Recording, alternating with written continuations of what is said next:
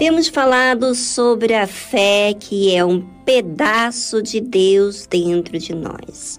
A fé simboliza o Espírito Santo, porque é pela fé que somos capacitados a enfrentar as lutas da vida e pela fé que alcançamos testemunhos da veracidade da palavra de Deus, porque é através dela que temos a força e certeza de que Deus é sumamente maior do que qualquer coisa visível.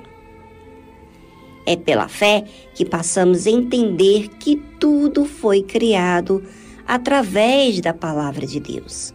É pela fé que se oferece sacrifício de você pegar aquilo que mais estima e dar a Deus, provando assim a Deus que Ele está acima daquilo que você ama, depende e quer. É pela fé que nos aproximamos de Deus, crendo que Ele existe e que Ele brinda aqueles que o buscam. É pela fé que teme e acata os avisos de Deus e preparamos para sermos salvos, como também prepara a família por aquilo que há de acontecer no mundo. Pela fé, quando somos chamados, obedecemos, indo para onde Deus quer que vá. Pela fé, tantas coisas tomam um rumo diferente das que não vivem a fé. Mas o interessante é que todos aqueles que aceitaram a fé, ou seja, Deus no comando, não querem nada deste mundo, senão uma pátria superior.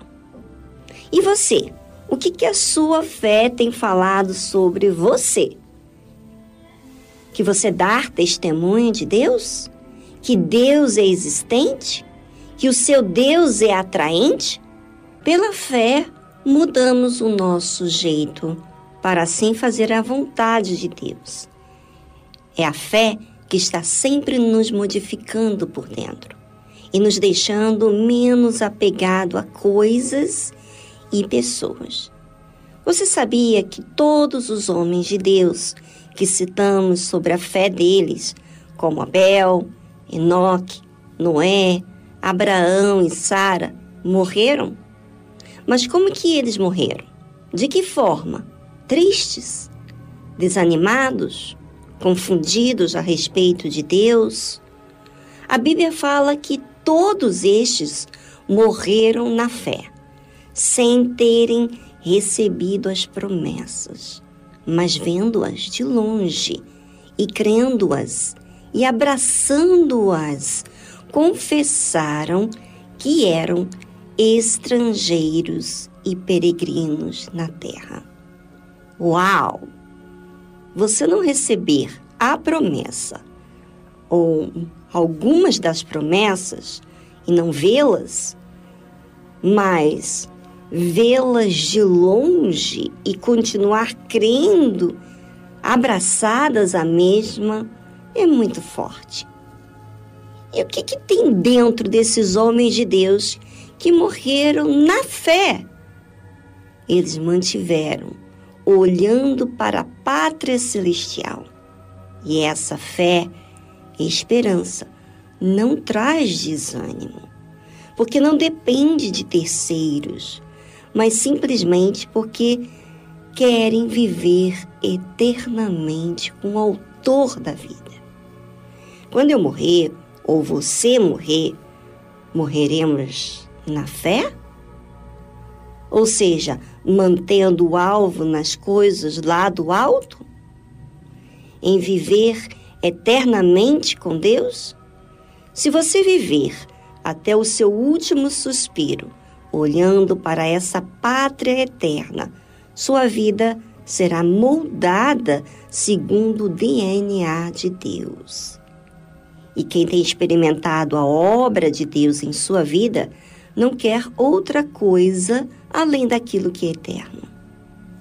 Morrer crendo é algo muito forte, porque você não se deixa influenciar por ninguém, mas por aquilo que a palavra de Deus diz. Quantos já tiraram a sua própria vida por causa do medo, da dúvida? E quantos estão com medo da morte por também terem medo para onde vão? Mas para aqueles que creem, não olham para nada mais, mas para o Senhor e Salvador da sua alma.